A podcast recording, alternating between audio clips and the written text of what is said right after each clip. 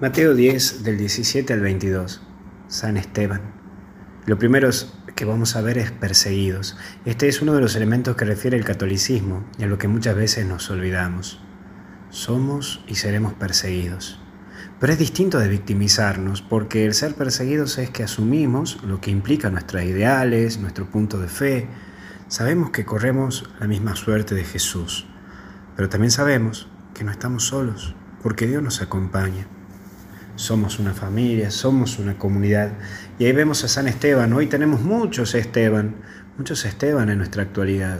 Personas que no tienen miedo al qué dirán, personas que llevan adelante este catolicismo y esta fe y muestran su fe sin miedo alguno.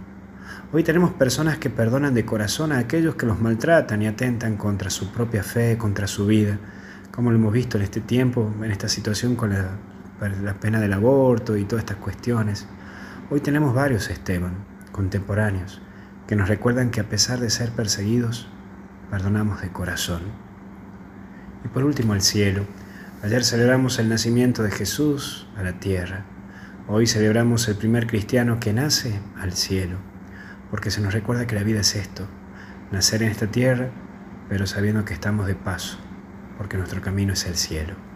Por lo tanto, entregarle a Dios todo aquello que que atenta contra tu fe y tu vida, todos aquellos hermanos que nos persiguen, pues ya llevamos más de dos mil años y seguimos anunciando el amor de Dios. Que Dios te bendiga, te acompañe y te proteja, en el nombre del Padre, del Hijo y del Espíritu Santo.